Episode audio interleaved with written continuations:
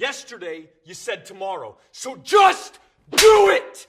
Salut tout le monde et bienvenue dans ce nouvel épisode de Conquête. Aujourd'hui, mon invité est Victor Ferry. Victor, ça va?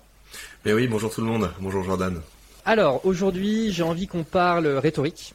J'ai envie qu'on parle création de contenu. Hmm. Euh, donc Victor, toi, pour les gens qui ne te connaissent pas, donc tu es docteur en rhétorique, tu es aussi Mhm. créateur de contenu, entrepreneur. Euh, tu t'intéresses à plein de choses. C'est un truc qui, qui m'intéresse pas mal de discuter avec toi, c'est que en fait, euh, bien que euh, tu aies commencé la création de contenu et ton business tourne autour ben, de la rhétorique qui est ton ta compétence principale, on va dire, tu as aussi Mhm. plein d'autres intérêts pour le Mhm. business, l'investissement, etc. Et donc tu tu crées aussi du contenu sur ces choses-là. Donc ça, ça m'intéresse pas mal de savoir comment, bah, du coup, tu, tu, bah, tu, tu, tu te lances en fait dans de la nouvelle création de contenu et tu lances une Mhm. nouvelle chaîne et puis tu as un podcast, etc., etc. Comment tout ça sert euh, ton business? Moi, je crée également du contenu, donc j'ai pas une audience aussi grosse que la tienne, euh, malheureusement pour moi, mais euh, voilà, ça, ça m'intéresse que tu puisses partager un peu tes tips, etc. Et donc, moi, ce que j'aimerais, c'est que tu puisses bah, déjà commencer par présenter effectivement toute cette facette de la création de contenu, comment ça peut servir ton, ton business, c'est quoi ta stratégie, etc. C'est une question un peu un peu vague, mais on voilà, je- Mhm. je pense qu'on pourra creuser aussi un peu derrière. Donc, euh, je, te- je te laisse euh, m'expliquer tout ça. Ouais, donc tu sais, t'as commencé en disant euh, j'ai une, une audience plus grosse que la tienne, malheureusement. Et je pense qu'il y a un truc là-dessus qui est, qui est important, c'est que moi j'ai commencé la création de contenu en donnant des cours. C'est ça a été ça le, le premier truc que j'ai fait, c'est que je donnais cours à l'université. Donc j'avais un amphithéâtre et euh, dans l'amphithéâtre j'avais un public qui était euh, très divers. euh, et des, des gens qui sont en master, donc euh, ils attendent qu'une chose, c'est que ça devienne chiant pour pouvoir mettre le nez dans leur téléphone et dans leur ordinateur. Donc il faut toujours être capable de leur capter l'attention. Il Ouais. faut être, euh, il faut se débrouiller pour faire du, du contenu qui parle à tout le monde et euh, de le faire d'une manière captivante. Et pour moi, c'est ça la différence entre euh, un créateur qui a une audience de niche et euh, un créateur qui est capable de toucher un public beaucoup plus large, c'est que je me suis habitué euh, à essayer, pour que mes cours soient intéressants pour les élèves, de réagir euh, aux choses qui étaient dans l'actualité. Donc il se passe un truc dans l'actualité, j'allais arriver en cours en disant, bah regardez ce qui s'est passé dans l'actualité, on peut le débriefer du point de vue de la rhétorique. Et euh, sur ma chaîne YouTube, j'ai fait exactement la même chose. Et d'ailleurs, j'ai créé ma chaîne YouTube parce que euh, à un moment de ma carrière, euh, je pouvais plus avancer dans l'université parce que Mm. à un moment il faut avoir un poste définitif et donc faut passer par tout un tas de sélections. Et à un moment on m'a dit, ben vous allez passer l'année prochaine parce que là on a d'autres gens, d'autres gens à faire passer. C'est là que je suis passé d'une carrière d'universitaire à une carrière d'entrepreneur parce que je voulais pas attendre et euh, ça me manquait de donner cours. Et donc les- le premier contenu que j'ai créé, c'était j'ai fait des cours de rhétorique sur YouTube. Je voulais continuer à avoir un public, je voulais continuer à avoir des gens qui me suivent. Et euh, vu que mon mon focus était assez large, je parle de ce qui est dans l'actualité et je le débriefe du côté du, point de vue de la rhétorique. C'est ça qui a fait que ça a marché. Si, j'avais fait du contenu euh, en disant bah, je vais vous expliquer la rhétorique d'Aristote, puis après on va passer à Cicéron, et puis après etc. D'une part il y en a beaucoup, mais il y en a beaucoup de contenus de ce genre-là qui ne fonctionnent pas. C'est du contenu qui est trop euh, niché. Donc euh, je sais qu'on dit qu'il faut essayer d'apporter un maximum de valeur à un minimum de gens. Moi j'ai fait le contraire, et c'est ça qui a marché. Ok, alors c'est intéressant parce que tu vois, quand tu as, mentionné là du coup euh, la rhétorique, Aristote, etc., etc., naturellement je me suis pen- je- je- j'ai pensé à la chaîne euh, de Charles euh, le précepteur, Absolument. qui lui prend un peu bah, du coup l'inverse de l'approche que toi tu peux avoir et qui malgré tout a une bonne audience, etc. Comment est-ce que tu peux expliquer du coup le fait que bah, lui ça n'est pas marché? Parce que j'ai j'ai l'impression, tu vois que euh, dans, dans ce que tu dis, je comprends évidemment l'intérêt de rebondir sur l'actualité parce que naturellement, tu es en train de profiter sur aussi des intentions de recherche. Tu vois, si on, Mhm. on réfléchit en termes de SEO, euh, euh, voilà, je veux dire, par, par exemple, là, il y a eu les élections présidentielles. Bon, toi, tu as, un peu parlé des débats sur les élections présidentielles françaises, etc. Naturellement, sur YouTube, les gens vont aller regarder le dernier dérapage de Zemmour ou le dernier Ouais. débat de trucs. Et toi, ça permet de récolter ces intentions de recherche. Là, dernièrement, il y a eu le Ballon d'Or avec, euh, avec Benzema. Euh, très rapidement, tu as fait une vidéo dessus. Ouais, Euh, tout à fait. très efficace. tu as été très efficace. Et, et voilà, en fait, tu, tu, tu prends ce truc-là.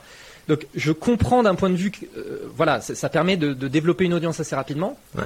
Et Charles, il fait un peu tout l'inverse. Donc, comment Ouais. tu peux expliquer justement ce, ce, ce, ce truc-là? Alors, je peux me planter, mais je dirais que Charles, c'est une anomalie. C'est une, euh, c'est une anomalie parce que dans la, comment dire, dans la multitude de gens qui parlent sur YouTube de Spinoza, de Platon, de, des, des grands philosophes, etc. Tu tapes, tu vas trouver plein de vidéos qui font 300 vues, euh, 1000 vues, etc. sur, sur ces sujets-là. Et euh, Charles, c'est le mec dans ce domaine qui a été capable de décoller. Euh, je pense qu'il y a plein de raisons pour ça. Il a une belle voix, il est, euh, il est, euh, il est rigoureux, il est, il est bienveillant. C'est, il, il est, il est très bon dans l'écriture. Il, il connaît vraiment les sujets, donc c'est, il fait du très bon contenu. Mais le, je pense que la, le fait que lui, dans ce domaine-là, ait décollé, c'est quelque chose que tu peux pas reproduire.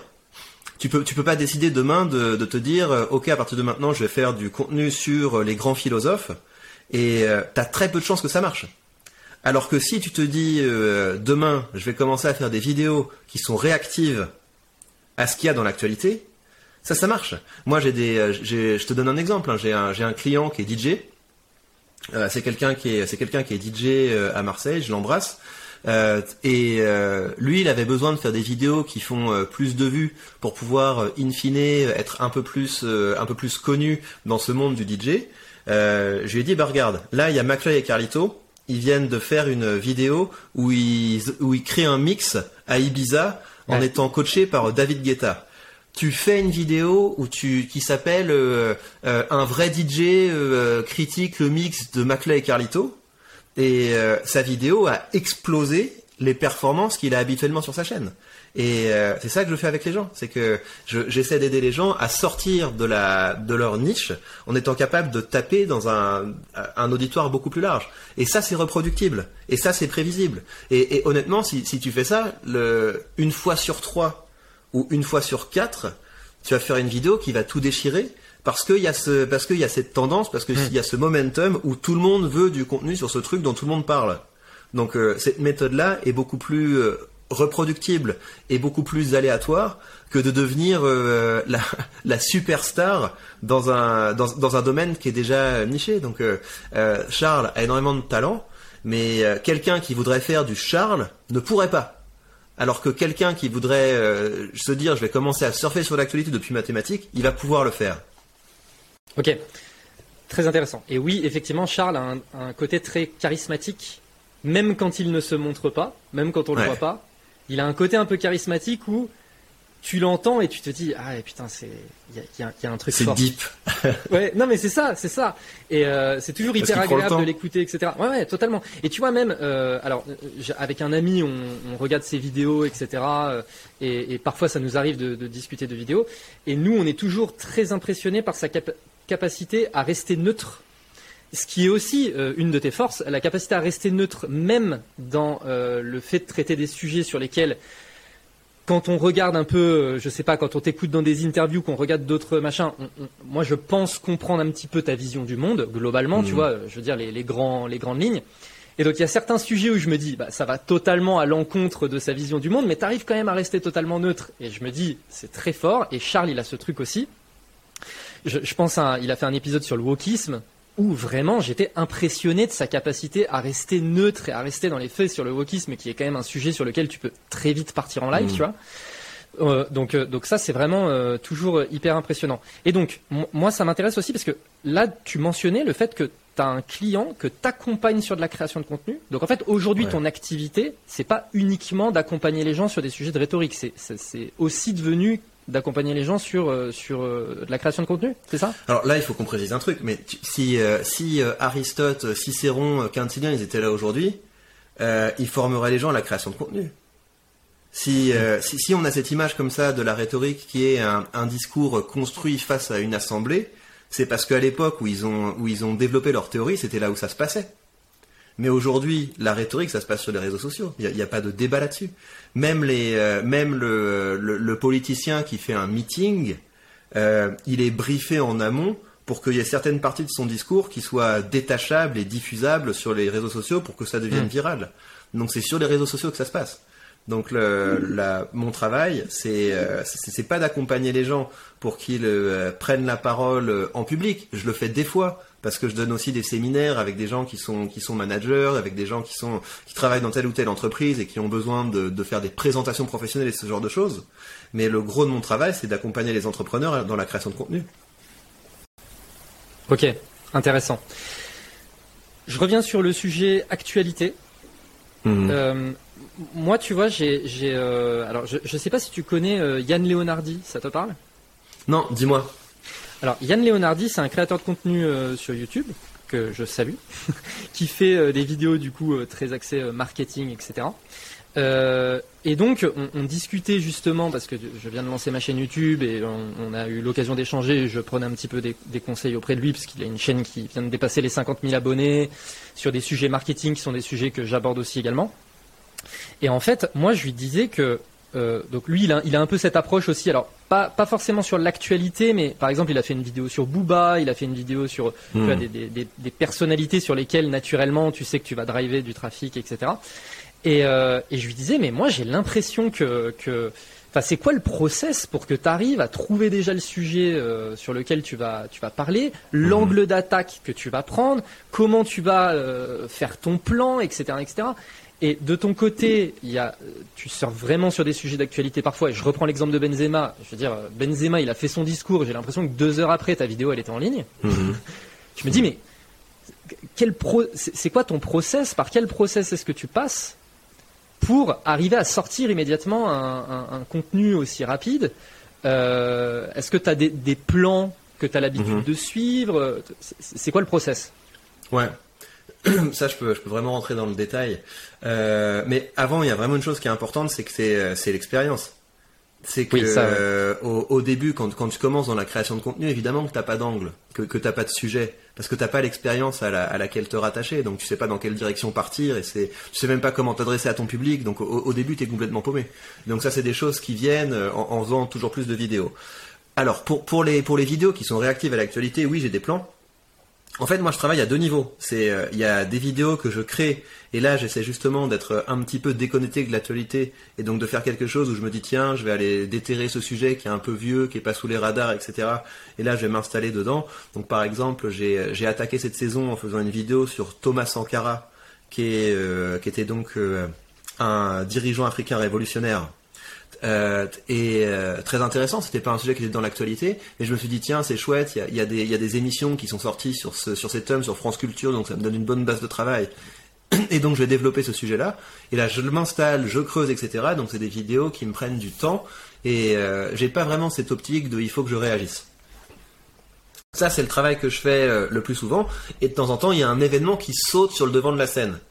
Et donc euh, là, on le sent en fait. On sent, ça c'est une vague, il faut la prendre. Et donc ce que je fais, c'est que je mets tout le reste entre parenthèses. Et, euh, et je me dis, je fonce sur ce truc parce que je sens que tout le monde va en parler, je sens que ça va marcher. Et là, ce qui se passe, c'est, euh, en général, c'est des discours. Et euh, mon process, il est très simple, mais je sais pas dans quelle mesure il est, euh, il est réplicable. C'est, euh, je me mets à la place de l'orateur. Donc Benzema va faire son, va faire son discours. C'est quoi l'enjeu pour lui?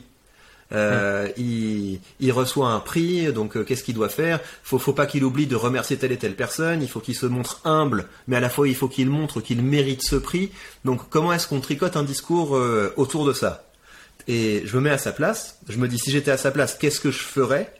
Et sur la base de mes intuitions sur ce que je ferais, ça me permet d'avoir un regard critique sur ce que lui a fait. Ouais. Et après, mon travail, c'est que les personnes qui écoutent ça se disent, et moi, si j'étais euh, dans cette situation, par exemple parce que j'ai reçu une promotion au travail, euh, par exemple parce que je reçois un prix, etc., comment est-ce que je pourrais faire un bon discours de circonstance?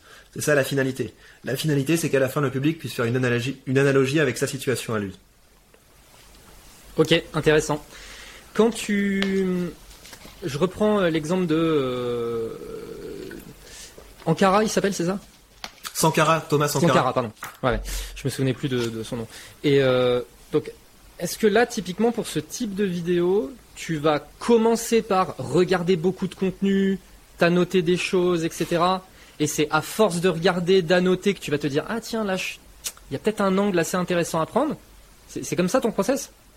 C'est les deux. En fait, euh, effectivement, je passe du temps à, je passe énormément de temps à regarder des vidéos et donc j'ai un Google Doc. Et euh, sur sur ce Google Doc, je, je mets tous les liens vers les vidéos que j'ai trouvées intéressantes et je mets des, des notes sur euh, à tel moment ça c'est important, à tel moment ça c'est important. C'est un travail que je fais parce que c'est nécessaire de vraiment se plonger dans la matière brute. C'est euh, ça qui est important pour moi. Et euh, à côté de ça, je vais avoir une approche plus chronologique. Donc à savoir, je vais regarder quels ont été les temps forts de la vie de cette personne et euh, est-ce que la rhétorique a joué un rôle dans ces temps forts Mmh, Et en général, oui, un, un politicien, il y a un discours un peu fondateur qui fait qu'il se, qui se connecte avec le peuple. Il y a, il y a un moment où il fait le dérapage de trop, etc. Et donc Mm. je vais essayer de- d'identifier les points marquants dans sa vie et me dire bah, quel rôle a, a joué la rhétorique dans, dans, dans ce parcours-là. Et moi, quand je dis ça, c'est c'est dans ma discipline, mais euh, n'importe qui, avec n'importe quelle entreprise, euh, dans sa thématique, il y a eu des gens avant lui. Ces gens ont eu des réussites extraordinaires, d'autres ont eu des échecs extraordinaires, et donc depuis sa compétence, n'importe quelle personne peut regarder l'histoire de son champ et se demander, bah voilà, est-ce que est-ce que je peux pas tirer des leçons de ces de ces grandes réussites et ces grands échecs qu'il y a eu euh, avant moi? Et c'est ça la matière du contenu. C'est comme Mhm. ça qu'on fait du contenu qui est capable d'être euh, intéressant pour une plus grande partie des, des gens, parce que l'histoire fait le tri. Les choses qui restent sont intéressantes. Et quand on prend ça comme matière de base, il y a toujours des choses utiles à tirer pour le public. Ouais, très intéressant. Donc, ok, toi là dans ton process, donc il y a- y, y vraiment deux niveaux, c'est le côté chronologique et euh, bah voilà, tu vas diguer dans euh, le contenu, etc., etc. C'est et ça. donc Et là, le, ce qui est important, c'est que ce soit relier, marquant. Ce qui est important dans les séquences que je regarde, c'est qu'il y ait des choses où je me dis, ouais, c'est marquant. Parce que ce, c'est ce genre de séance que je vais mettre très tôt dans l'intro. Hmm. Euh, dans dans l'intro de mes vidéos, j'essaie de mettre des, des séquences qui sont euh, qui sont un peu surprenantes, euh, riches en émotions, etc. pour que pour qu'on- que le public soit très très rapidement connecté avec de la matière chaude et qu'il ait Mm. envie de se dire mais qu'est-ce qu'il y a derrière? C'est quoi les mécanismes qu'il y a derrière? Pourquoi ça a eu un impact sur moi? Et donc c'est ça le radar. C'est le le radar, c'est tiens c'est c'est intéressant ce truc. C'est ces séquences là que je vais chercher. Ok. Tu scriptes toutes tes vidéos? Ouais, sur, sur la chaîne principale, hein. parce que le, Oui, parce que oui. sinon j'ai. Oui, parce qu'après, oui, effectivement, t'as les autres chaînes. C'est ouais, ça. Ouais. Sur, sur la chaîne la principale, c'est ça ouais. l'objectif. Absolument. Ok. Donc script. Et Ouais. donc tu, tu, tu prends le truc dans l'ordre, à savoir ça c'est ce qui va faire partie de mon intro, ça je vais le dérouler, je vais dérouler mon plan comme ça. C'est quoi ton process? Ah mais j'écris tout. En fait, le j'ai euh, j'écris vraiment le- un texte. J'écris un j'écris un texte, j'écris un discours parce que l'objectif c'est de c'est de capter et maintenir l'attention. Donc il y a vraiment un travail de euh, un travail de scénarisation, un travail. Il faut que toutes les phrases que je garde euh, aient une importance. Donc euh, c'est un c'est un travail d'écriture et de euh, il faut alléger un maximum. Que, que, que toutes les fois où je peux remplacer ce que j'ai envie de dire par une séquence, je vais mettre une séquence pour pouvoir, pour pouvoir illustrer, pour pouvoir montrer plutôt que de dire, pour que ce soit le plus, euh, le plus euh, digeste possible pour le public. Et donc je vais essayer de- d'avoir des, des, des choses basiques. Quoi. Il faut que, il faut instaurer des tensions, il faut instaurer du suspense, euh, il faut attiser la curiosité, il faut que ce soit une enquête. On se demande mais qu'est-ce qui s'est passé, comment est-ce qu'il va s'en sortir, et il faut qu'il y ait des fausses pistes. Donc tout ce genre de choses, ça, il faut que ce soit vraiment écrit pour que pour que ça fonctionne. Et mon objectif sur la chaîne principale, c'est ça. C'est Ouais. que chaque vidéo soit tout à fait euh, optimisée. Ok.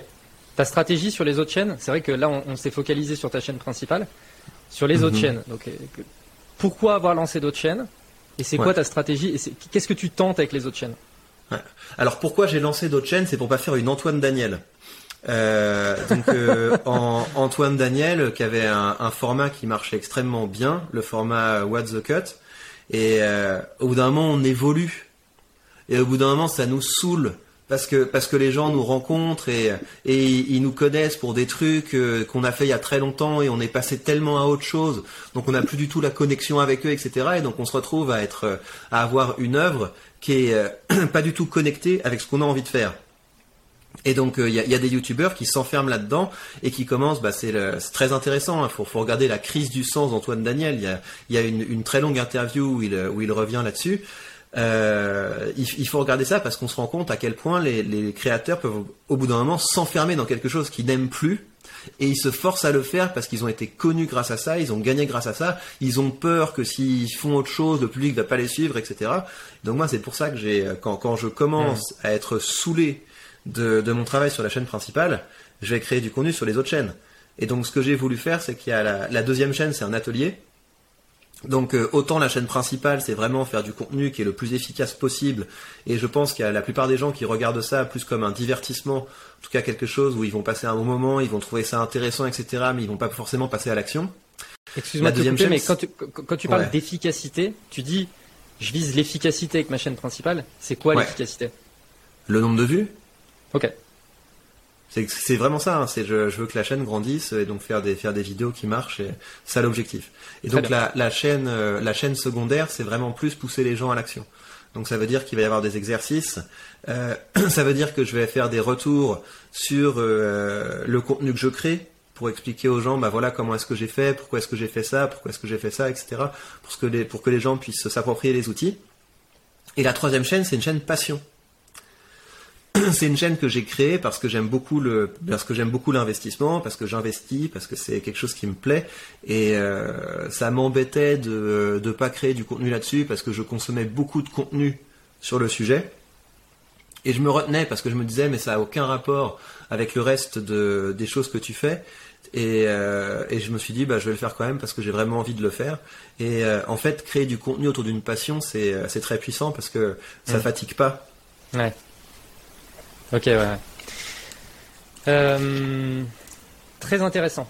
Et donc là, aujourd'hui, ton activité, la façon dont tu gères des, tu génères des revenus grâce Mhm. notamment à la création de contenu. Donc aujourd'hui, tu as la chaîne principale qui génère du revenu via la publicité, etc. Ça t'a permis aussi de lancer des formations. Et après, tu as, une activité où tu, tu, tu fais de la prestation de services pour des entreprises, des, des entrepreneurs, etc. C'est ça? En fait, la chaîne principale, elle, euh, elle va attirer surtout des gens qui sont euh, qui sont intéressés par le côté euh, vraiment rhétorique classique, quoi. Donc ça va être des gens qui vont vouloir, qui vont m'appeler parce qu'ils veulent des conférences sur sur la rhétorique en général. Ça va être des gens qui veulent que leurs équipes soient formées à la rhétorique pour faire des discours qui sont qui fonctionnent bien, pour qu'ils soient à l'aise à l'oral, etc. Donc ça va m'apporter plutôt une clientèle qui veut du séminaire et de la conférence en présentiel.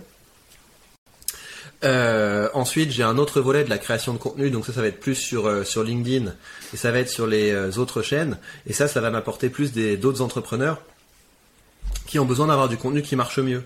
Et donc ces gens-là vont soit opter pour des formations en ligne. Donc je crée régulièrement des formations en ligne et, donc ça les gens vont les acheter, vont les suivre. Je leur fais des retours sur ce qu'ils créent.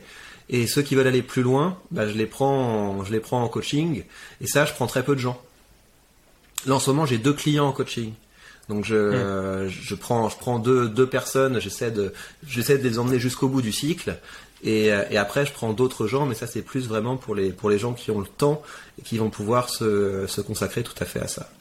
Donc ça, c'est les, euh, mes, revenus, c'est ça. C'est j'ai des, des revenus qui viennent de la, des séminaires, des revenus qui viennent des formations en ligne, des revenus qui viennent du coaching, des revenus qui viennent de la monétisation YouTube et des revenus qui viennent de l'affiliation. Parce que la, la troisième chaîne, si je l'ai créée autour d'une passion, euh, en fait, on peut très bien monétiser les passions parce que, en l'occurrence, moi, Oui. le, ça, je, je peux, je, je gagne de l'argent en recommandant le courtier que j'utilise pour investir. Des fois, il y a d'autres, d'autres euh, marques, d'autres, d'autres entrepreneurs qui ont des produits d'investissement, etc., qui les proposent. Et, euh, et si je les aime bien, je les propose aussi à mon public. Donc, c'est vraiment de l'affiliation classique. Ça marche aussi très bien comme, euh, comme type de business model. Bah, Surtout dans le domaine finance, investissement, etc.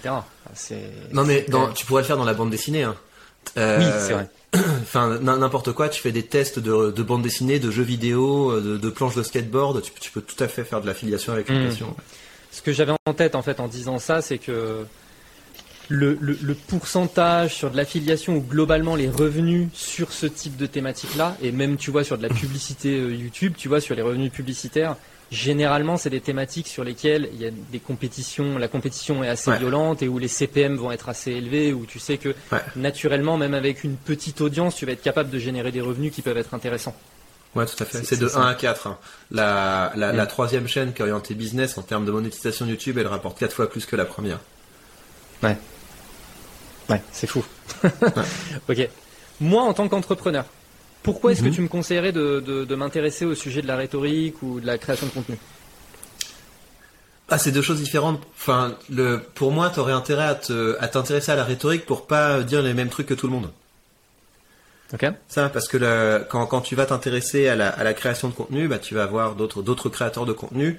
Euh, ils vont avoir des templates qui sont bons, ils vont avoir des, euh, des, des process qui sont bons, etc. Mais euh, ce qui va pêcher, c'est au niveau du style et au niveau de la, au niveau de la profondeur. Et c'est ça que peut apporter quelqu'un comme moi qui a fait un, enfin, qui a un doctorat dans le domaine.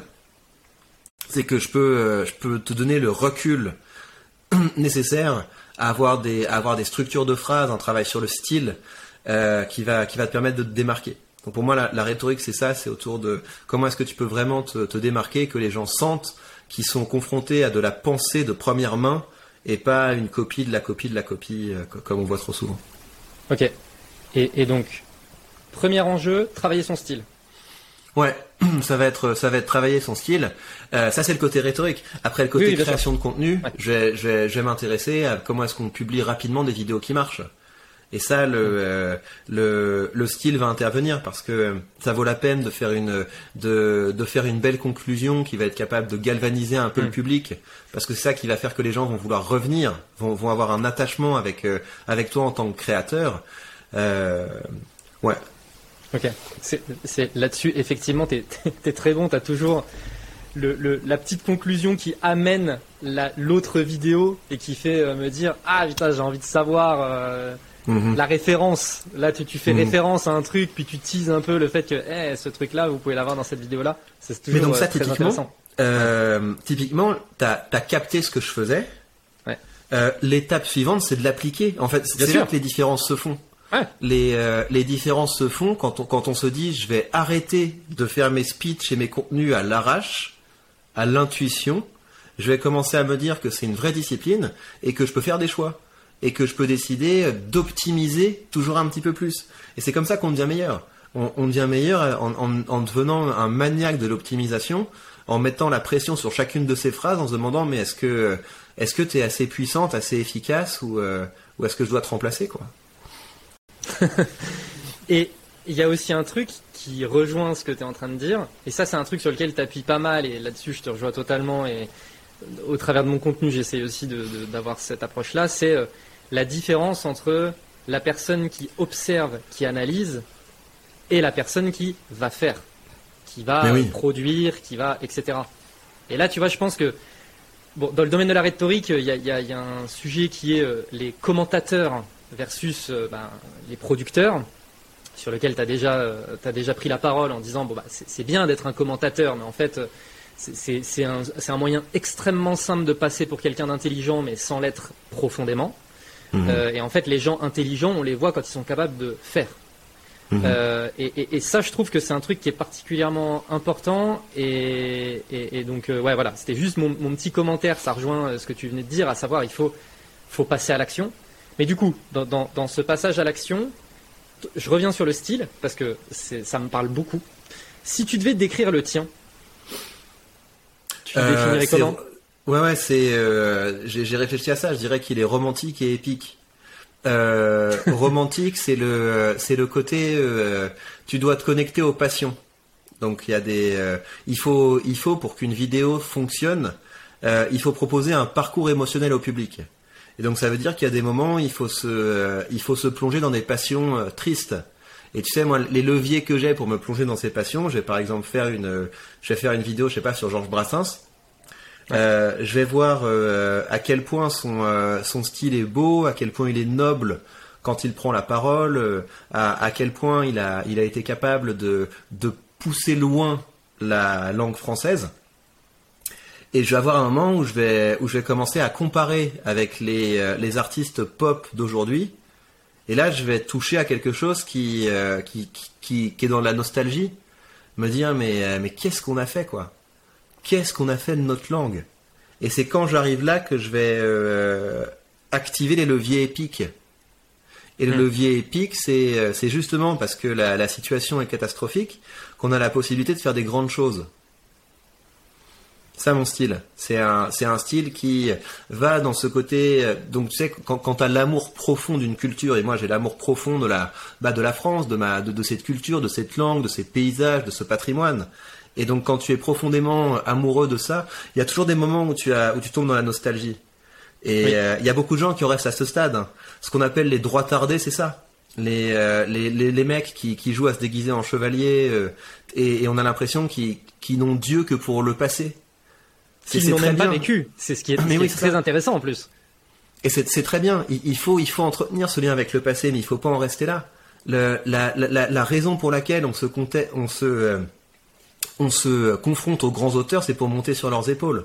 Donc c'est pour ça que je vais, je vais toujours, quand je commence à ressentir cette espèce de, tristesse qui naît de la, comparaison entre le passé et le présent, qui est souvent défavorable pour le présent, je vais euh, activer ce levier épique en disant, mais c'est à nous de relever tout ça. C'est à nous de nous montrer à la hauteur. C'est à nous de devenir des, créateurs. Donc c'est ça le, le cœur de mon style. Ok.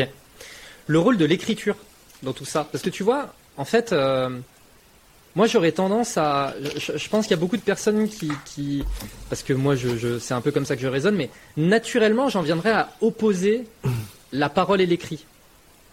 Et j'ai l'impression que ce que tu es en train de dire entre les lignes, c'est que l'écrit a une, est, est très puissant, en fait, dans, pour alimenter l'oral.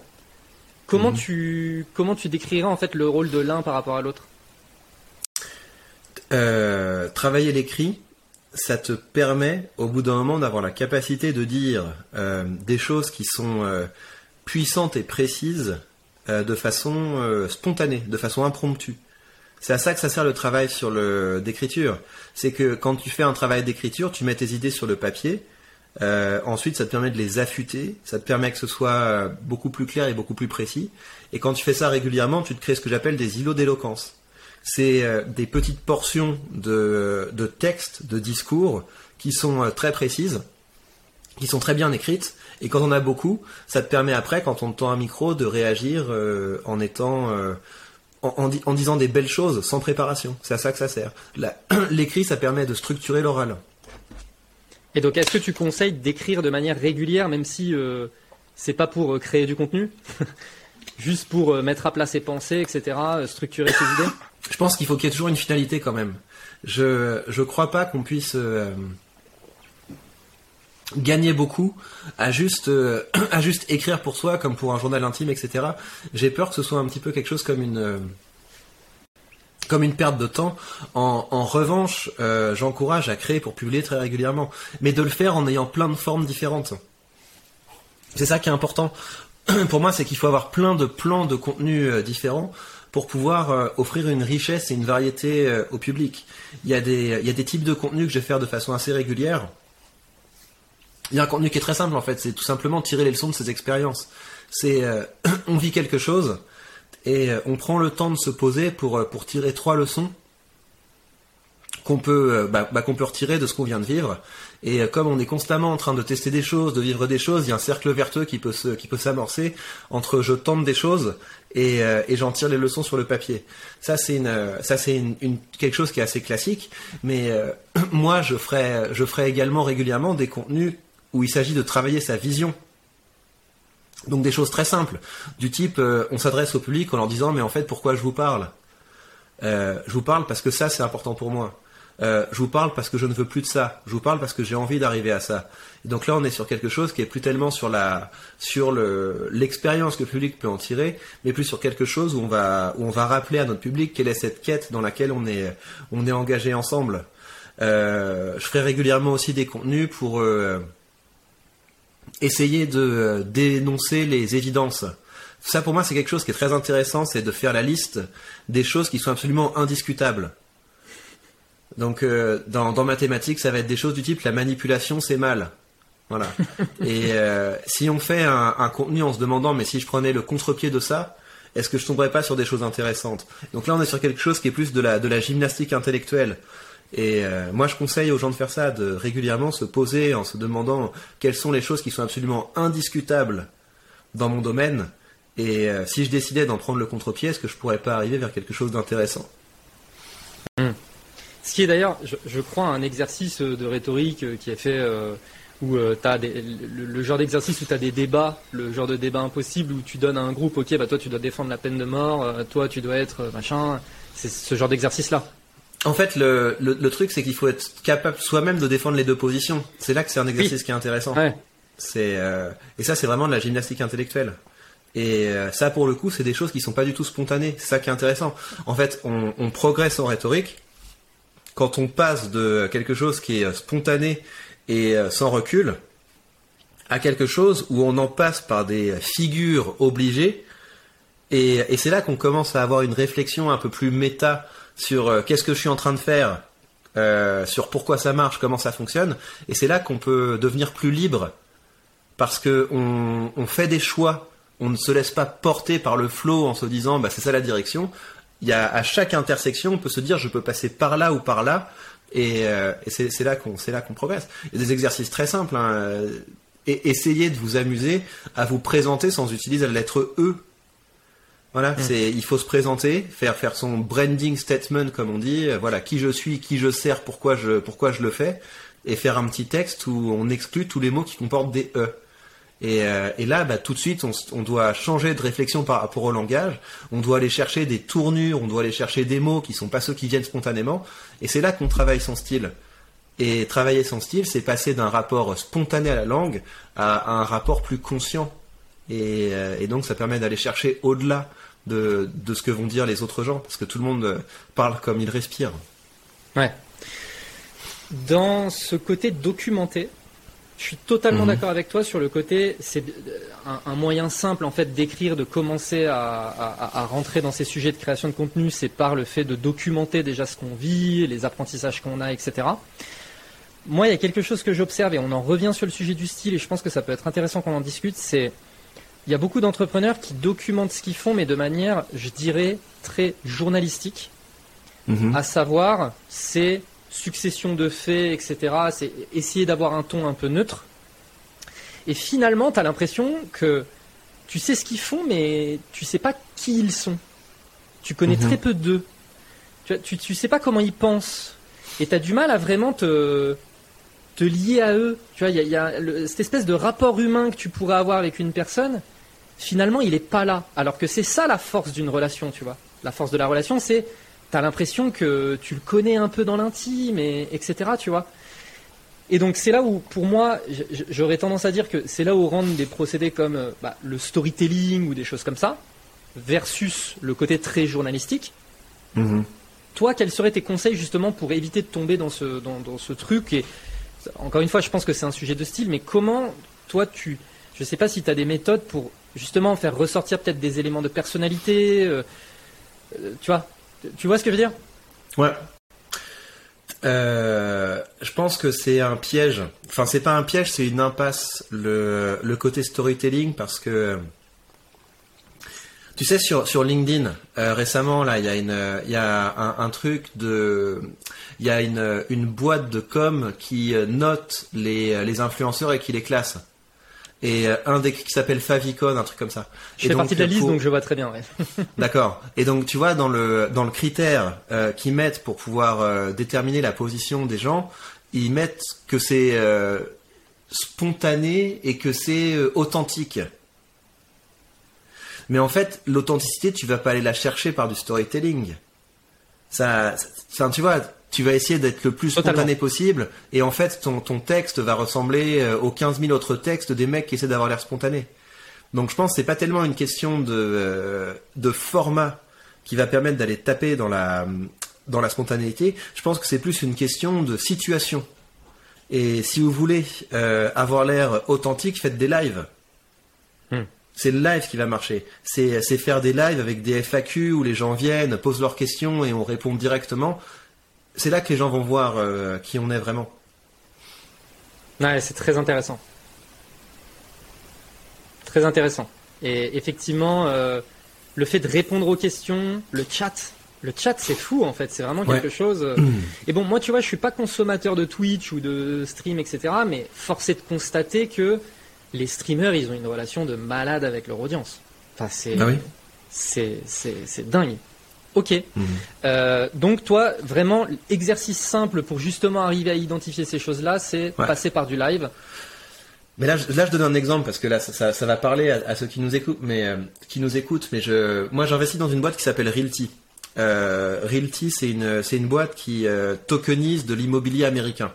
Donc, c'est, ils vont acheter des boîtes à Détroit, à Chicago, etc. Ils les cassent en petits morceaux et le public peut acheter une partie de ces maisons et, et percevoir des loyers grâce à ça. Les gens qui ont créé cette boîte, c'est deux frères canadiens qui s'appellent les frères Jacobson. Euh, ça fait très très longtemps qu'ils sont dans le game. Ils ont été, euh, ça a été les, euh, ils ont eu des foncières qui ont extrêmement bien marché aux États-Unis. Ça a été les premiers à avoir des usines à Bitcoin, etc. Donc ils sont, ils sont complètement dans, dans ce monde-là. Et dans la boîte qu'ils ont créée aujourd'hui, qui s'appelle Realty, ils font un live par semaine. Les mecs, c'est des gros poissons. hein. C'est des très très gros poissons. C'est des, euh, c'est l'équivalent de, euh, de, de, de gros CIO de, de boîtes euh, qui, t'as l'impression qu'il faut passer par 15 secrétaires pour leur parler. Mais eux, ils font un live par semaine avec la communauté. La communauté vient, pose des questions, etc. Et souvent, c'est des questions qui sont qui sont difficiles, qui sont embarrassantes. C'est ouais, votre truc, ça ressemble à un scam. Enfin, il y a, y, a, y a plein de questions qui sont difficiles. Les mecs, ils ne mettent rien sous le tapis. Ils se mettent face au public, et ils répondent aux questions. Et, euh, et je pense que les. euh, mais de toute façon, les gens qui nous écoutent, ils ont cette culture-là. Quel- quel- Quelqu'un qui se lance Oui. dans une, qui, qui crée une start-up aujourd'hui, il le sait. Mais il faut le faire. Vos, vos modèles, c'est pas, c'est pas le patron intouchable euh, qui est dans son bureau au dernier étage. Vo- vo- votre modèle, c'est plus le, le streamer, effectivement. Vous allez une fois de temps en temps, et en plus, ça va vous permettre de, de faire remonter plein de choses parce qu'il y a plein de fonctionnalités qu'ils ont ajoutées à leur plateforme, qui viennent de choses qui sont euh, voilà. Plus on ouvre la parole à, à sa communauté, plus les gens n'ont pas de problème à, à- à dire les choses qui doivent être dites, et ça permet comme ça de- d'améliorer le produit. C'est d'ailleurs une force pour moi des entreprises du Web 3. Parce que les entreprises du Web3 ont vraiment cette logique communautaire et le AMA mensuel avec la team où tu peux venir et tu viens poser les questions embarrassantes et on te répond, etc. Ça, c'est quelque chose qui se fait pas du tout côté euh, Web 2, on va dire. Euh, et, et- et ça, vraiment, je pense que c'est une force. Et aujourd'hui, le milieu crypto, globalement, il bénéficie d'une hype, bon, pas au moment où on tourne, pour le coup, mais euh, il bénéficie d'une hype liée à cet esprit de communauté et au fait qu'il y ait des gens qui puissent être très accessibles, etc., notamment via Twitter, blablabla. Donc, euh, ouais, je suis totalement d'accord avec ça. Non, mais en fait, ce qui est, ce qui est pas hype, c'est les, c'est les grosses cryptos. Mais, mais l'écosystème est intéressant. Ouais, Parce totalement. que c'est, euh, parce qu'il y a, il y a plein de boîtes autour de vrais produits qui se créent et qui utilisent pas les cryptos comme, comme un investissement, mais les cryptos, les cryptos comme un véhicule au service d'investissement. Ça, c'est super intéressant. Et donc, on peut créer des boîtes qui sont euh, avec une, avec une relation beaucoup plus directe avec le, avec le public, avec les gens qui financent, etc. C'est super intéressant. Je reviens sur, euh, du coup, Realty où tu disais ils mettent pas les problèmes sous le tapis. Ouais. Ok, quelqu'un qui vient, euh, tu fais un live et on te balance un truc que t'as pas envie d'entendre à la tête. Là, je pense que la rhétorique a un rôle très important sur la façon de gérer ce type de situation. Globalement, les situations de crise, ça se, c'est- quoi tes conseils sur comment gérer ce type de situation? Mais c'est pareil, il faut de l'expérience parce que parce qu'au début, euh, au, au début, n'importe quelle euh, n'importe quelle attaque, n'importe quelle critique est traumatisante. Ouais. Ouais. Et euh, en fait, il faut, c'est vraiment apprendre à, à secondariser ses réactions. C'est, il y a toujours une réaction spontanée et euh, Émotionnelle. En ces, ouais, et en ces matières, c'est jamais la bonne. C'est, euh, il faut, euh, il faut- en fait, vraiment dans tout ce qui est euh, rhétorique, débat, discussion, le, celui qui perd, c'est celui qui montre une émotion en premier. Ah il ouais. faut être toujours Ah ouais, c'est- comme ça, toi, que tu, que tu catégorises le truc? Ouais, pour moi, l'exemple, l'exemple le plus frappant que tout le monde aura à l'esprit, c'est le, c'est le, le deuxième tour du débat entre entre Sarkozy et Ségolène Royal. Je- tu, tu, tu l'avais même pas annoncé que je savais que tu allais mentionner ce truc-là parce que effectivement c'est le premier truc que j'ai eu en tête. Mais oui, c'est ça. C'est, euh, euh, Madame, vous vous énervez bien vite. Mais je ne m'énerve pas. euh, bah, vous avez une drôle façon d'être calme, etc. Donc c'est, foutu après. C'est après, on, voit juste un mec calme face à une face à une femme qui est pas calme, et c'est c'est comme ça que ça se passe. Parce qu'il faut bien comprendre que les situations d'échange, d'interaction, de débat, ce qui se joue, c'est pas le fond. Parce que le, si les gens veulent du fond Ils vont, ils vont lire ce que vous écrivez quand vous prenez le temps d'écrire. Ils vont, écouter ce que vous dites quand vous prenez le temps de les dire. Dans un débat, dans une confrontation, ce qui se joue, c'est un enjeu d'éthos. C'est image contre image. Ce qui se juge, c'est la personnalité. Et euh, celui qui gagne, c'est toujours celui qui a l'air euh, plus calme, plus sage, plus posé. Et donc, quand il y a des, quand il y a des questions désagréables qui, euh, viennent dans le chat, euh, l'avantage d'un chat, c'est que les mecs, ils peuvent pas répondre du tac au tac. Donc ça veut dire que tu, euh, tu prends la question, tu développes, tu dis tiens c'est marrant, t'as l'air agressif, est-ce que t'as passé une bonne journée ou je sais pas, tu, désamorces un petit peu, puis après tu réponds sur le fond et, et tu trouves toujours une manière de, de t'en sortir parce que au bout d'un moment, enfin voilà, c'est il y a toujours une issue, il y a, toujours une issue, mais l'objectif c'est de prendre le temps. C'est on laisse pas passer sous la, on met pas sous la table, euh, on, prend la, on prend la critique, on la désamorce avec un peu d'humour, avec un peu de distance, etc. Et après on répond sur le fond. Mais pour moi, c'est vraiment la capacité à, encaisser sans que ça se voit qui fait la différence. Ouais, mais tu vois, quand t'es. Enfin, je suis d'accord avec la théorie.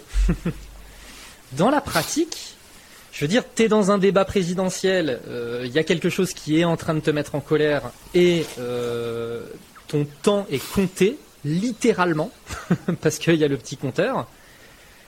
Comment est-ce que tu peux gérer du coup cette, espèce de prise de recul? Parce que moi, tu vois, j'ai l'impression dans ce que tu es en train de dire que euh, ok, tu fais un petit peu d'humour ou tu laisses un peu passer, tu, ça te permet de souffler un coup, de reprendre un peu tes esprits, etc., etc.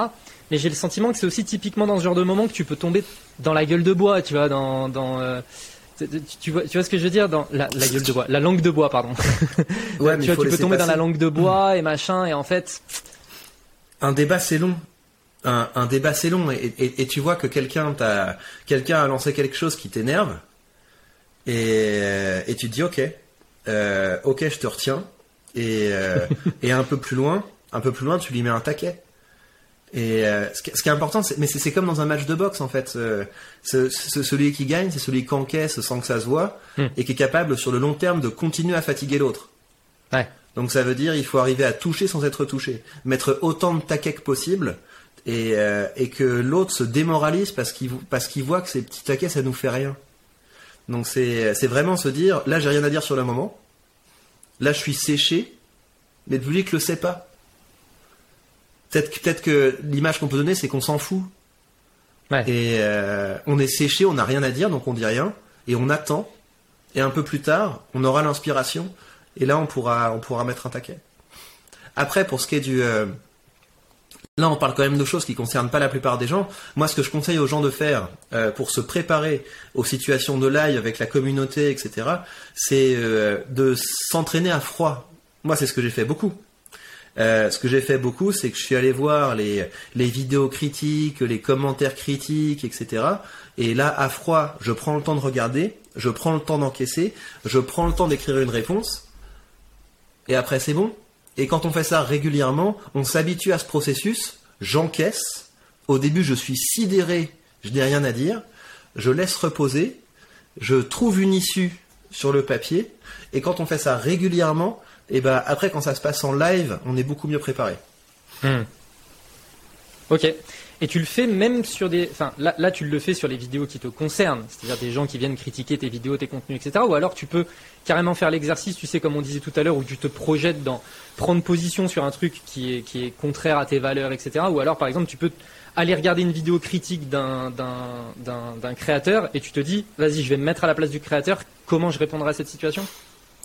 Ça, je, le fais assez souvent, mais pas tellement pour des, pas tellement pour des créateurs, mais ça m'arrive de, de débriefer des, euh, des débats qu'on foirait ou des, des, des, des écarts de communication d'une personne de premier plan.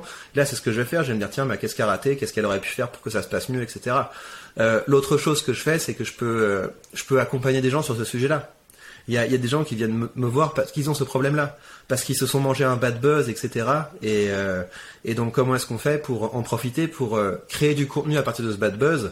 Et euh, gagner de l'argent et des clients Moi, ça, c'est un des trucs les plus drôles que, que j'ai fait, je trouve. Ça ça m'a fait marrer, mais c'est que euh, à un moment, je recevais beaucoup de critiques, il y avait beaucoup de gens qui faisaient des vidéos contre moi. Bah, j'ai décidé de créer un format où je réponds à ces critiques, je monétise ces vidéos et j'investis l'argent que je gagne en répondant à ceux qui m'attaquent. Donc, quand on a compris ce phénomène, Ça, ça c'est vraiment le pousser jusqu'à la caricature. Mais en vérité, quelqu'un qui nous attaque, c'est euh, c'est le potentiel de pouvoir surfer là-dessus et de pouvoir encaisser quelque chose. Quand quelqu'un prend le temps de nous attaquer, il y a une matière qu'on peut utiliser, qu'on peut exploiter pour, euh, pour, pour, surfer, pour surfer dessus et pour, pour gagner des vues et des ronds. Donc c'est vraiment, quand on commence à le prendre comme un jeu, comme euh, ça va être une opportunité de, de, de, gagner quelque chose, ça devient beaucoup plus facile. Ouais. Oui, oui. Mais ça demande effectivement cette prise de recul et sortir du côté très émotionnel de la chose, etc. Ça, c'est un truc hyper important. Ah, mais il faut se confronter ça à ça le, plus tôt possible et c'est pour ça moi je pense c'est une les, euh, les, les, les chefs d'entreprise euh, les, les, gens qui ont des boîtes etc qui pensent que ça va marcher euh, en mettant les choses en mettant les choses sous le tapis en essayant d'être lisse intouchable inattaquable c'est c'est une, une erreur au bout d'un moment ça ça marche pas il faut dès le début dès le début se confronter aux critiques y répondre etc parce que parce qu'après les gens sentent d'une part qu'on qu'on a peur de rien et, euh, et en plus après ça, ça délie la parole et, et les gens quand ils nous font du feedback même critique, euh, ils savent que ce sera entendu et que et qu'on va le prendre comme des pistes d'amélioration. Est-ce que tu dirais que euh, ça peut aussi être intéressant du coup de d'anticiper les euh, les backlash, les mauvais feedbacks, etc. et de de les adresser en amont.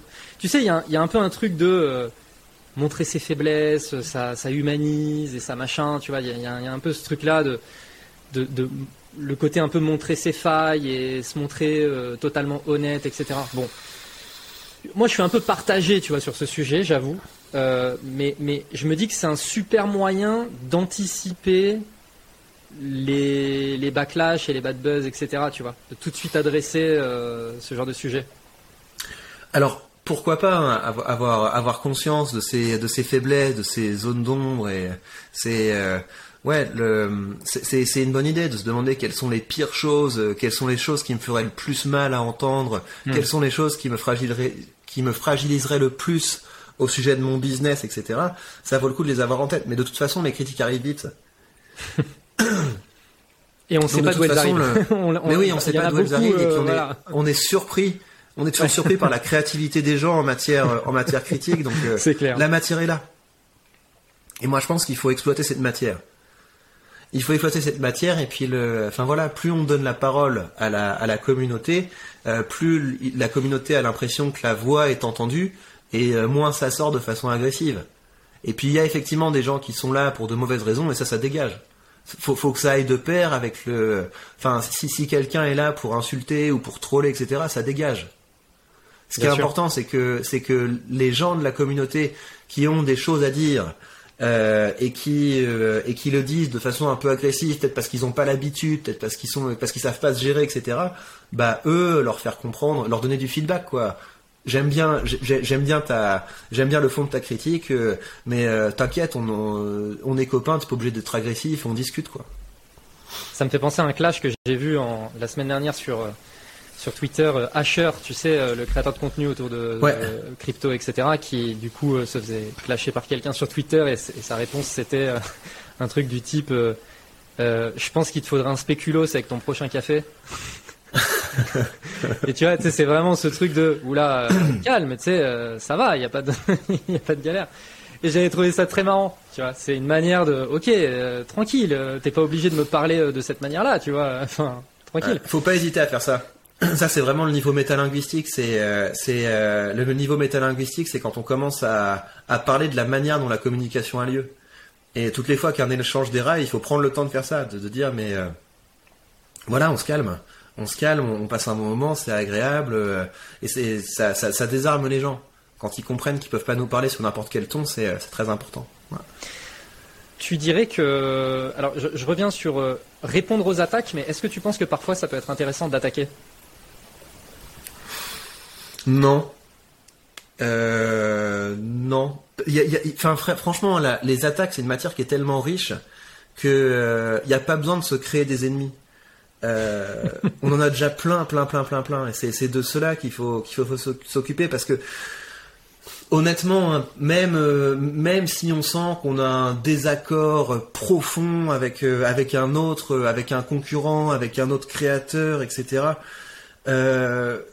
c'est une erreur de de, de de lui rentrer dedans. C'est beaucoup plus intéressant d'essayer d'en faire un allié en l'invitant dans un format, en lui disant tiens, il y a, des choses, euh, il y a des choses, je pense qu'on a on a des visions différentes là-dessus, etc. Ça, euh, viens, on en discute, on, on se fait on se fait un live, on se fait un podcast, etc. C'est beaucoup plus intéressant. Ce que tu as fait d'ailleurs avec Charles, on parlait de Charles euh, tout à l'heure, tu as fait un format avec Charles où, du coup, pour débattre de la vision philosophie versus rhétorique, etc., puisque parfois Ouais. il peut y avoir des, des oppositions. Et donc euh, là où naturellement les gens pourraient voir une opposition, bah vous, vous en avez fait une force en se disant, ok, en fait, viens, on en fait un débat riche, etc. C'est intéressant. Ah, mais ce que les gens doivent savoir sur Charles, c'est qu'en plus c'est un mec très cool. C'est un mec très sympa, Charles. C'est euh, c'est un c'est un chouette gars et, euh, et donc évidemment le quand quand quand, quand t'as la chance de pouvoir euh, avoir une discussion avec quelqu'un qui est qui est euh, bah, dans un domaine connexe mais c'est pas pareil et puis il y a, il y a des désaccords de fond sur sur les Mm. visions du monde etc. Il faut en profiter, c'est beaucoup plus intéressant. Ouais.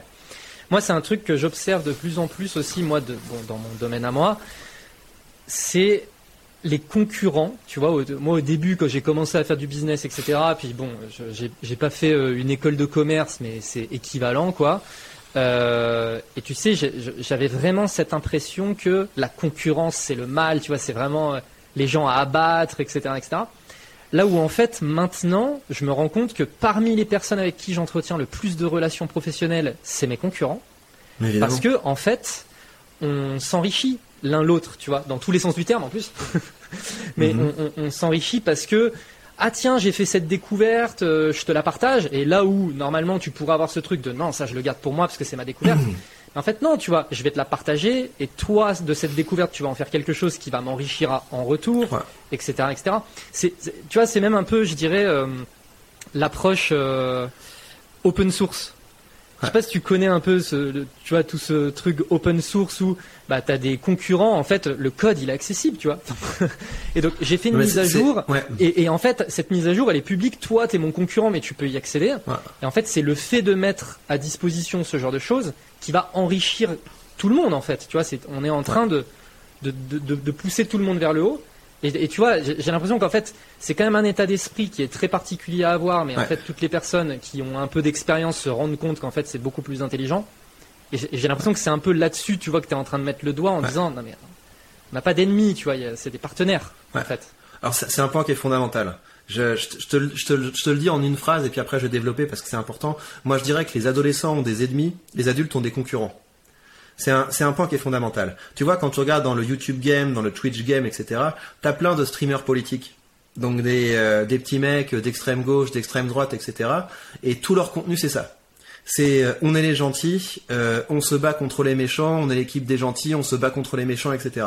Et donc ils créent une relation toxique avec leur public. Ils ont un public qui est de plus en plus dépendant d'avoir leur dose euh, d'idéologie et euh, ils leur vision du monde est orientée là-dessus. Euh, le monde sera meilleur quand on va prendre les ressources des méchants et les donner aux gentils. C'est un, un jeu à somme nulle. Oui. Et euh, les adolescents sont là-dedans parce qu'on a des passions, on a des passions qui sont euh, beaucoup plus euh, fortes. Il y a beaucoup moins de place pour la nuance.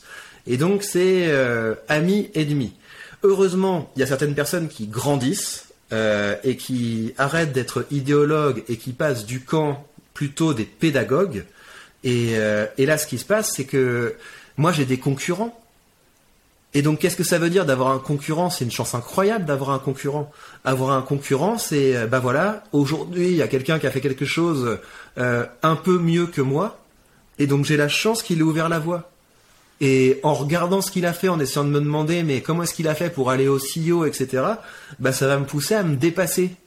Mais j'ai pas envie de le détruire. Jamais. Parce que si je le détruisais, j'aurais une, stimulation à la créativité euh, de moins. Donc c'est, pour moi, c'est ça. Les, adultes ont des, ont des concurrents parce que le monde devient ouvert, parce qu'on se dit, en fait, on peut avoir une compétition saine et chacun grandir de notre côté. Alors que, et je pense que ça vient quand, quand on commence à gagner de l'argent, quand on commence à voir qu'on a des actions qui marchent, que ça fonctionne, Oui. qu'on fait Oui. rentrer de l'argent, etc. Ben, on, on rentre dans ce monde-là.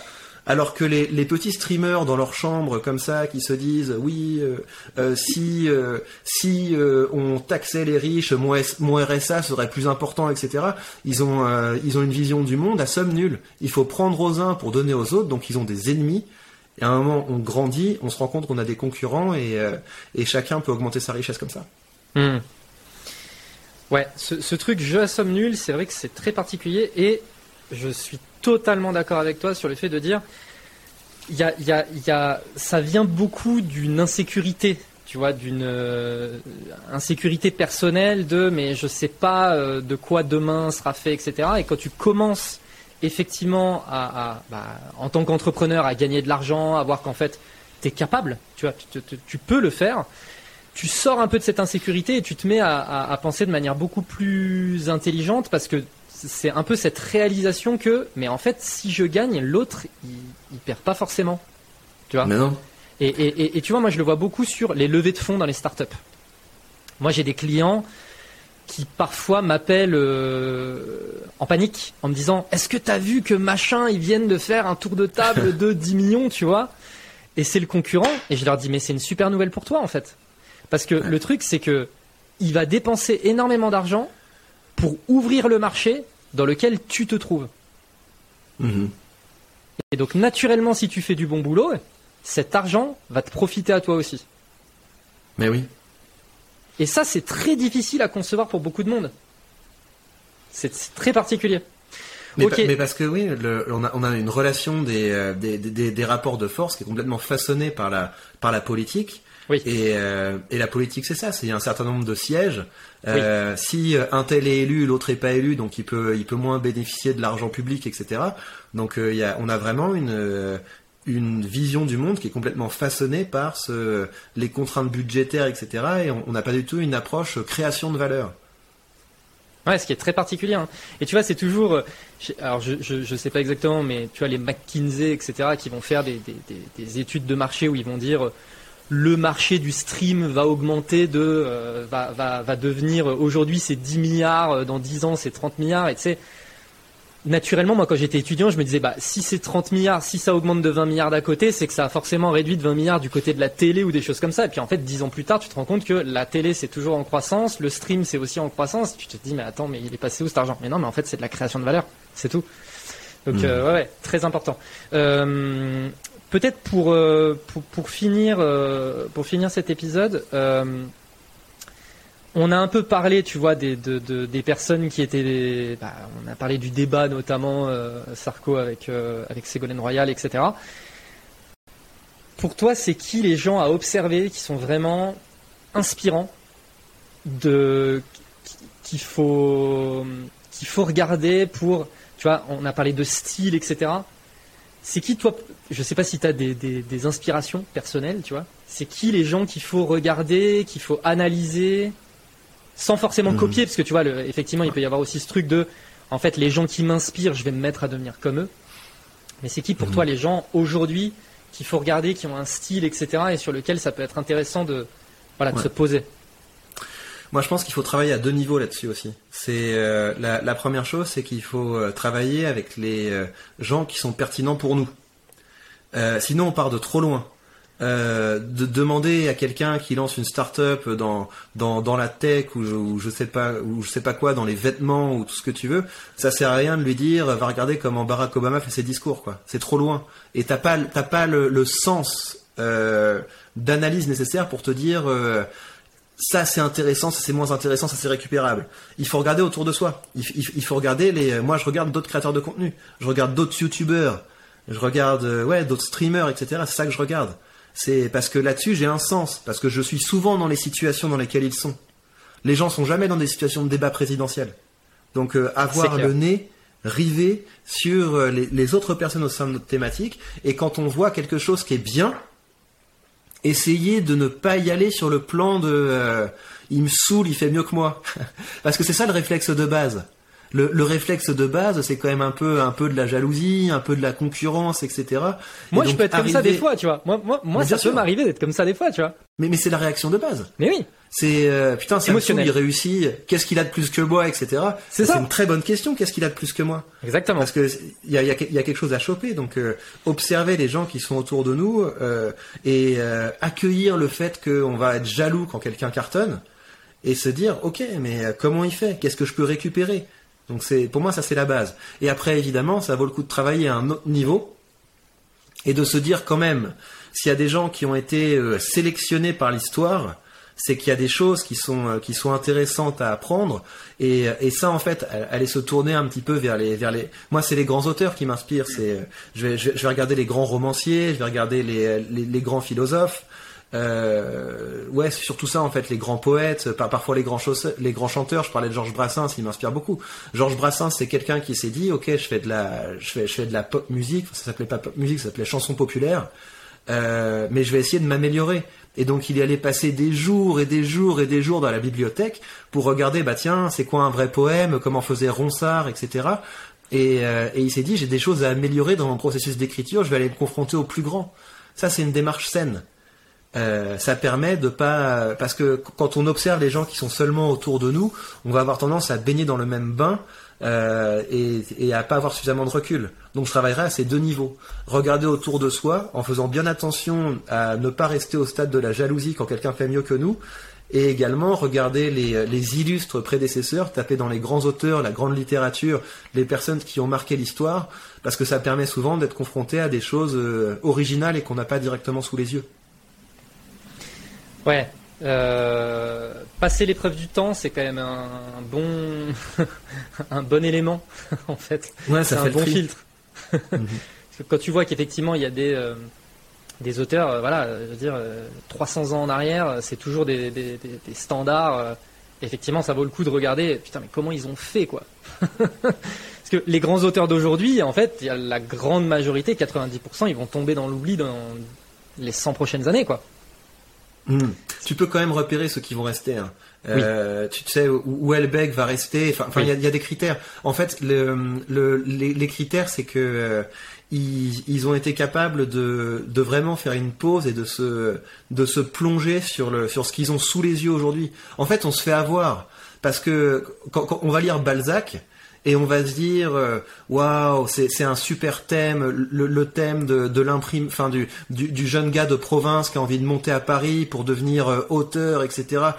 Mais non, mais c'est parce que c'est ça qu'il avait sous les yeux à l'époque. Donc il, il faut pas essayer de reproduire ce que les gens de l'époque faisaient. Les grands auteurs d'aujourd'hui, c'est ceux qui sont capables de prendre cette matière vivante qu'on a sous les yeux, qui les enrichit et qui les inspire, et de les mettre dans les romans. Et donc quand on lit Welbeck et qu'on voit qu'il fait une, qu'il fait des pages où un mec se promène dans un centre commercial, euh, dans, dans une ville de province, etc., on se dit mais qu'est-ce que c'est que ce truc? Mais euh, Zola faisait pareil. Quand, quand Zola décrivait les, les villes dans les usines, enfin les, les- la vie à l'usine, etc., c'était le même délire. À l'époque, c'était considéré comme pas noble. Donc il faut euh, Ouais. les, les auteurs qui vont rester, c'est ceux qui ont mieux saisi le temps présent. Je viens sur ton premier, je reviens sur ton premier niveau d'analyse.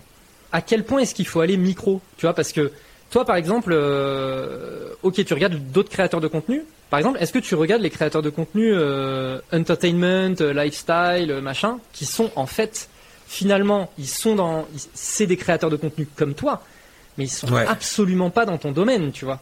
Donc, à, à quel point en fait il faut, il faut rentrer dans le micro, dans, je vais me comparer à des gens qui sont comme moi. Ouais. Alors moi, pour moi, c'est intéressant quand même de, de regarder les, euh, de regarder ceux qui ont, qui ont le mieux marché, parce que c'est facile de se raconter, non, mais je suis pas en concurrence avec euh, Squeezie, avec McFly et Carlito, etc. Bah si, évidemment. Les, euh, on, on est dans le marché de l'attention, et, euh, et eux captent plus l'attention que nous. Donc euh, je pense que c'est une erreur de les exclure de notre catégorie en se disant ils sont trop gros. Je pense qu'il faut justement se demander mais tiens comment ça marche? Et pas hésiter d'aller voir les. euh, moi j'aime bien de temps en temps à- aller regarder les tendances YouTube. Hmm. Euh, je regarde les choses qui sont en tendance sur YouTube. J'ai souvent des fractures de l'œil, mais j'essaie de dépasser ça Oui, oui. en me disant mais arrête, euh, tout le monde regarde ça donc il y a un truc à comprendre. Ouais. Pas parce que les gens sont bêtes. Ouais. Ouais. Ce, truc de la concurrence aussi, c'est un truc intéressant. Bon, moi encore, je, reviens sur mon milieu startup, mais tu vois, le- les, les entrepreneurs qui vont se lancer en disant j'ai pas de concurrent. ça c'est toujours un truc un peu marrant et ça me rappelle euh, une histoire. C'est euh, à Grenoble, donc euh, là de là où je viens et donc j'ai fait mes études là-bas. Il y avait un restaurateur qui était venu nous dire qu'il était en train de monter un restaurant brésilien et qu'il Mhm. n'avait aucune concurrence parce qu'il n'y avait aucun restaurant brésilien à Grenoble. et tu vois, tu sais, c'est bah oui, mais en fait, il y a plein d'autres restaurants, il y a les bars. Ton concurrent, c'est le fait que les gens ils vont cuisiner à la maison parce qu'ils Mhm. vont pas prendre la décision de venir chez toi.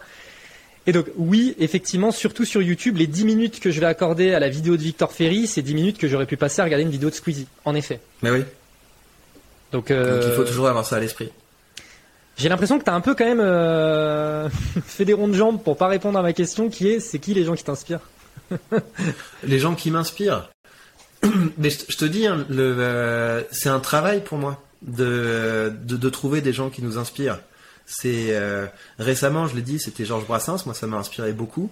Le, de me plonger à la fois dans les, de partir du fait que j'aimais bien ses chansons pour aller vers qu'est-ce qu'il y avait derrière, comment comment il a travaillé. Donc euh, très régulièrement, j'essaie de renouveler mes sources d'inspiration euh, en partant de quelqu'un qui est connu et en me demandant pourquoi ça a marché. Pourquoi est-ce qu'il est devenu connu C'est comme ça que je fonctionne. Donc si je te donne des, des noms de gens qui m'inspirent, c'est une matière qui est très euh, qui, est, qui est très mouvante. Donc je pense que c'est une erreur en fait de se dire ces personnes m'inspirent etc parce qu'on se rend compte mais qu'est-ce qui t'inspire chez lui? T'es pas capable de répondre. Moi je pense que c'est un truc qui se travaille. C'est euh, tu pars de quelqu'un qui est connu et qui a qui a gagné et tu c'est une démarche. Tu vas te demander mais pourquoi? Pourquoi c'est inspirant? Et là tu seras vraiment inspiré. Pourquoi? Parce que tu seras arrivé jusqu'au niveau où tu as identifié des mécanismes et que tu es capable de le reproduire. Ouais. Tu vois, tu demandes à quelqu'un, moi je suis inspiré par Martin Luther King. Ouais, mais qu'est-ce qu'il a fait? Qu'est-ce qu'il a fait que tu as envie de reproduire? Parce que si tu es inspiré, ça veut dire qu'à un moment tu passes à l'action. Donc euh, moi je me méfie de ça. Je me méfie d'une espèce de panthéon de personnes qui nous inspirent fixe, parce que c'est le meilleur moyen qu'ils prennent la poussière et de de pas vraiment s'en inspirer. Ok. Dernière question, parce que je, ça, ça me fait penser à une dernière question. Tu as aussi euh, pas mal euh, parlé de l'intérêt du manifeste dans tes vidéos. Et là, on en vient aussi au côté avoir une vision. Ouais. Euh, parce que là, tu vois, tu viens par exemple de mentionner euh, Martin Luther King sur le fait que bah, lui, je pense que ce qui inspire énormément de gens, c'est sa vision, justement. C'est Mhm. la vision et le fait qu'il se soit mis en mouvement pour rendre possible sa vision. Je pense que l'entrepreneuriat, globalement, ça devrait être drivé par ce genre de choses, à savoir, j'ai une vision, euh, et en fait, je veux rendre possible cette vision. Et cette vision, elle peut être Hmm. Tu peux avoir une, vi- une vision très personnelle, euh, euh, voilà, même d'enrichissement, etc. Mais tu vois, il faut être hyper clair sur ces trucs-là. Et effectivement, pour moi, le manifeste, c'est un truc très puissant qu'ont à leur disposition les entrepreneurs pour justement, et on en revient aussi sur, le- je pense qu'il y a un lien aussi à faire avec le sujet du style et de la personnalité. Tu sais, tout à l'heure, quand on parlait de la, la différence entre le côté très journalistique et le côté, en fait, on sent, on sent que c'est moi, tu vois ce truc du manifeste, je pense que c'est un truc très important. Comment, quel intérêt toi tu vois au manifeste et, ce serait quoi un peu les quelques questions de base, à se poser quand on veut écrire son manifeste? Ouais. Donc déjà le risque pour euh, pour ceux qui nous écoutent, c'est que euh, au bout de deux mois, la vision ça devient du bullshit. Non mais tous, Euh, tous. Au bout de deux mois, la vision ça devient du bullshit. Comment est-ce qu'on fait pour euh, s'assurer que notre vision euh, ne devient pas des espèces de mots creux, de concepts euh, zombies? C'est qu'il faut régulièrement la convoquer quand on prend des décisions. Euh, quand on prend des décisions, il va y avoir toujours une alternative qui est euh, opportune. Donc c'est ça qui va être le plus efficace pour atteindre les objectifs à court terme. Et il va y avoir des alternatives qui vont être euh, non pas opportunes, mais qui vont être, euh, qui vont avoir du sens. Et moi, c'est à vous de faire ce travail, mais moi, je vous, en donne des exemples. Il y a des fois où je sais qu'il y a un sujet de vidéo qui va faire des vues, mais il y a un autre sujet de vidéo qui va être plus important, plus utile, plus noble. Et donc, ça a un coût pour moi de choisir le sujet qui va être plus noble. Mais des fois, je le fais. Ou par exemple, euh, des fois, bah, je vais faire euh, un live pour euh, répondre à toutes les questions de ma communauté, parce que j'ai envie de les écouter, parce que j'ai envie qu'ils viennent avec moi, parce que j'ai envie qu'ils mettent aussi en avant les, choses qu'ils sont capables de, de créer. Bah, ce live, ça va me coûter du temps et ça va pas me rapporter d'argent. C'est un coup d'opportunité mais je le fais parce que c'est en accord avec ma vision. Mm. Donc régulièrement, il, il faut pas tricher. Hein. Il faut pas tricher. Il y a des fois, il y a des choses qui vont avoir un coût, qui vont avoir un coût parce que c'est moins opportun que faire d'autres choses. Et donc régulièrement, dans le processus de décision, il faut se demander ça. Est-ce que là, ce serait pas le moment de taper plus du côté de ma vision que euh, du côté de, de l'efficacité court terme? Ça, c'est dans, c'est dans le process. Mais donc, pour pouvoir faire ça, il faut avoir pris le temps de poser sa vision sur le papier. Et les deux questions de base pour poser sa vision sur le papier, c'est euh, dans quel monde j'ai envie de vivre et dans quel monde j'ai pas envie de vivre. et donc on, on- on tape dans euh, utopie et dystopie. Et ça, il faut le travailler régulièrement. Il faut le travailler régulièrement parce que moi, je peux te dire, j'ai envie de vivre dans un monde où euh, on a ressuscité euh, les plus grands artistes, les, euh, les, les- plus grands auteurs, les plus grands penseurs, où euh, tu peux tu peux avoir une discussion avec je sais pas moi avec Jean-Sébastien Bach, après tu vas discuter avec Léonard de Vinci, après tu vas discuter avec Napoléon, etc. T'es entouré comme ça de gens qui ont une, expérience tellement incroyable que que chaque discussion t'enrichit. J'aimerais vivre dans un monde comme ça. Et après la question c'est comment tu le fais advenir.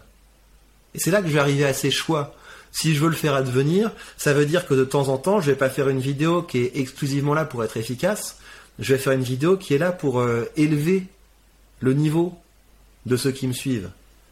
Donc une vision a du sens quand elle est précise, quand on est capable de la de la mettre vraiment sous les yeux, et euh, elle se concrétise quand à certains moments on va faire des choix qui ont un coût sur le court terme, mais qui vont avoir beaucoup de valeur sur le long terme, parce que ça va permettre de, faire des petits pas en direction de cette utopie.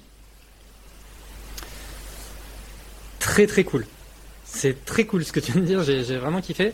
Et je pense que effectivement un point qui est très important dans ce que tu as dit, on l'a déjà mentionné, c'est le fait de se mettre en action. Ça, je pense que c'est un truc euh, indéniable. Euh, je pense qu'aujourd'hui, il y a trop de gens qui s'enferment dans des statu quo, etc., parce que euh, en fait, c'est la norme, et en fait, euh, c'est pas du tout en lien avec euh, leur vision du monde, etc., etc. Euh. Et sur le coût d'opportunité, l'exemple un peu simple que j'ai trouvé, c'est l'investissement associatif, tu vois. C'est quand même un truc très bête, mais s'investir dans l'associatif, c'est un super moyen de pouvoir ben, aider sa vision du monde, etc., aller vers le monde qu'on souhaite. Et des associations, je pense pas forcément à des énormes associations. Tu vois, moi, je suis investi dans une asso avec euh, des amis. euh, on a, on a monté une association il y a 10 ans. euh, c'est un petit truc hyper local dans ma campagne là.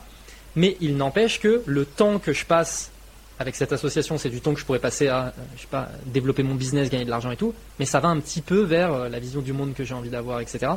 Et tu vois, c'est cette espèce de petit coup d'opportunité, mais qui finalement alimente aussi une satisfaction personnelle d'aller euh, dans le monde où voilà. Et je pense que tu vois tous ces espèces de petites choses là, voilà, l'associatif pour moi c'est vraiment le truc euh, simple pour imaginer ce que tu viens de dire.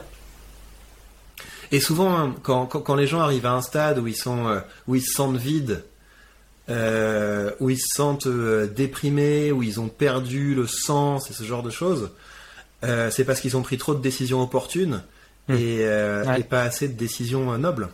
Ouais, ouais, c'est vrai, c'est vrai. Très bien. Eh ben, écoute, Victor, merci beaucoup pour ton temps. Merci beaucoup pour euh, tout ce que tu as apporté euh, dans cet épisode. J'espère que toutes les personnes qui ont écouté ont autant kiffé que moi, parce que moi j'ai adoré. Euh, et puis, où est-ce qu'on te retrouve, du coup?